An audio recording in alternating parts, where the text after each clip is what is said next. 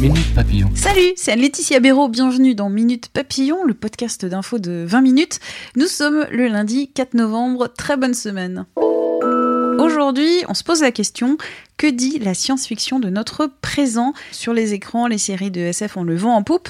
Alors, dernièrement, il y a eu Watchmen, Daybreak, La guerre des mondes, qui s'ajoutent à la longue liste des séries qui parlent d'un réel qui n'est pas tout à fait le nôtre. Laure Baudonnet, journaliste, s'est posé la question. Elle en a notamment parlé avec Franck Lafont, auteur du dictionnaire fantastique et de science-fiction, et de l'écrivain de science-fiction Jean-Pierre Andrevon. Que dit la science-fiction de notre époque C'est maintenant ça puise dans nos angoisses. Nos angoisses aujourd'hui euh, sont de plus en plus fortes et euh, se rapprochent beaucoup euh, des thématiques historiques de la science-fiction, que ce soit fin du monde, apocalypse, catastrophe écologique. Des problèmes contemporains qui nourrissent la SF de son époque, c'est un classique, rappelle le grand auteur de science-fiction Jean-Pierre Andrevon. La science-fiction, elle, a toujours traité des problèmes de, l'actualité euh, du moment où elle a été écrite. Hein, je veux dire, Jules Verne n'écrivait pas sur le futur, mais il écrivait sur son époque. Et aujourd'hui, en 2019, fin 2019, on écrit sur les problèmes euh, de fin 2019. Quoi. La, la science-fiction, c'est ça. C'est une vision d'un futur euh, réaliste ou pas, fantasmé ou pas, mais qui s'appuie de toute façon sur l'époque qu'on vit. Donc aujourd'hui, ben il y a, y a évidemment les questions climatiques, encore qu'elles sont pas toujours abordées. Il y a les questions euh, des univers virtuels, bien sûr, et puis il y a les questions euh, bioéthiques hein, sur le sur le clonage, sur etc. Quoi, voilà. On peut dire que c'est les trois les, les, trois préoccupations principales de l'époque. Donc, fatalement, les auteurs de science-fiction, euh, conscients de leur époque, euh, y travaillent qui n'empêche pas qu'on peut, et ces deux séries sur la guerre des mondes, revenir sur des fantasmes plus permanents, plus anciens, euh, comme les invasions extraterrestres, qui, qui, définissent quoi, qui veulent dire quoi? Ben, La peur de l'autre, tout simplement. Quoi. Donc on, revient toujours aux préoccupations de l'époque euh, de manière très...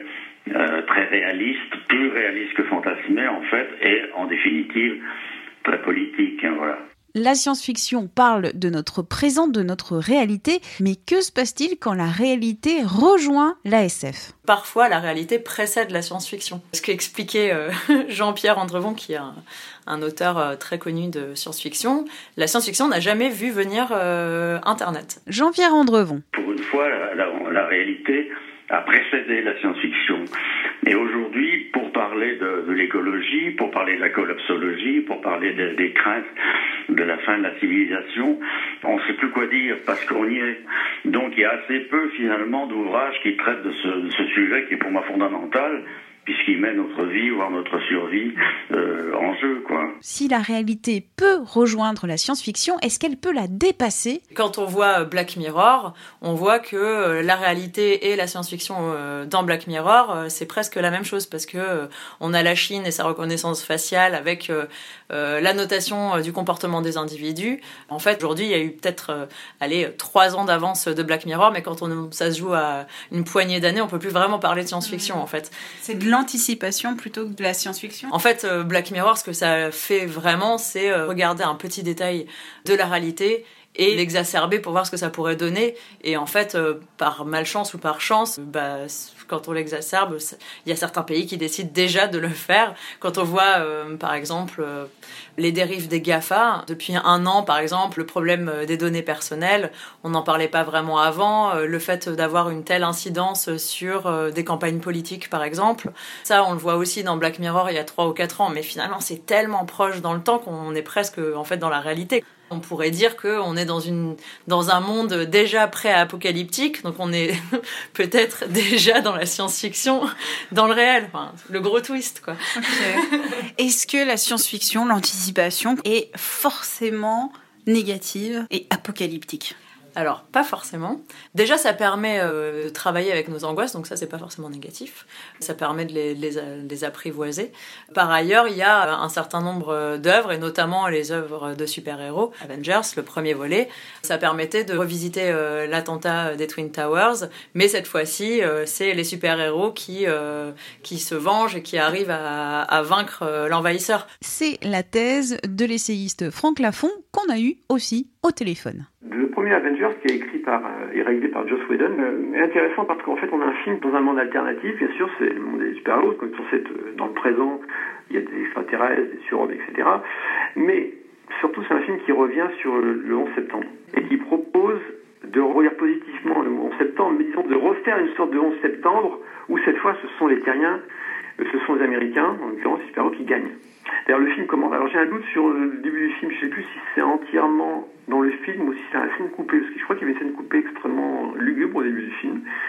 Euh, l'introduction a été légèrement allégée. Il plus que ça commence après les événements. On voit New York en cendres. il y a des débris partout. Les super-héros sont dans une position plutôt euh, de lassitude. En tout cas, on voit Capitaine America, je me souviens bien. Mais évidemment, à la fin du film, et il y a des avis de recherche, des gens qui ont disparu. Voilà, ça c'est on est dans, quelque chose, une sorte de quotidien. On pourrait même croire que c'est un film qui parle des conséquences directes du 11 septembre dans les deux premières minutes. Mais en fait, évidemment, à la fin, il y a, l'idée que euh, l'envahisseur, l'extraterrestre, euh, est repoussé parce qu'il y a euh, une sorte d'union sacrée de tous les super-héros qui font bloc et qui défendent la ville. Donc on est une sorte de mesure de compensation. Le film est réalisé dix ans, juste dix ans après le 11 septembre. Donc quelque chose de positif de ce, par le biais de la science-fiction. Une relecture du passé, euh, ou du moins euh, une sorte de, oui, une sorte de, euh, de façon de compenser un traumatisme en le, le, en, le, rejoignant dans la fiction. Science-fiction, réalité, tout n'est donc pas foutu au royaume du présent. J'ai demandé en question bonus alors quelle était l'œuvre de science-fiction qui l'a le plus marqué ces derniers temps?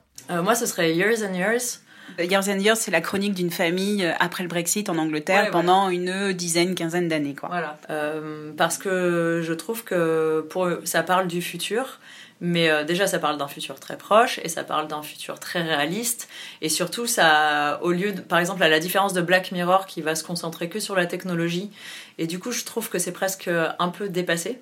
Là, ça traite de toutes les facettes en fait de la réalité donc autant euh, sociales, euh, les, les pauvres, la condition, euh, la condition des, des travailleurs, le changement climatique, le réchauffement de la planète, les migrations, les migrations, voilà, le problème des migrants. Enfin, en fait, y a, ça, ça appuie sur beaucoup de choses qu'on qu'on voit aujourd'hui. C'est hyper juste, quoi. Et en plus, c'est bouleversant, je trouve, les rapports entre les individus de cette mm. famille. On arrive à être dans l'intime pour parler en plus d'une société. Mm. on, on passe du micro au macro et ça se passe hyper bien et c'est mm. vraiment hyper hyper la faillite bancaire euh, le transhumanisme quoi ça brasse euh, ça brasse toutes les tout le futur euh, de façon hyper pertinente je trouve.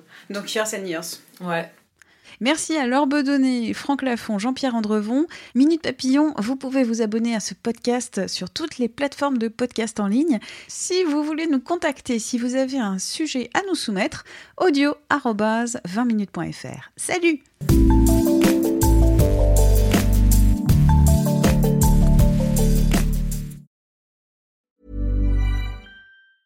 Hey, it's Danny Pellegrino from Everything Iconic.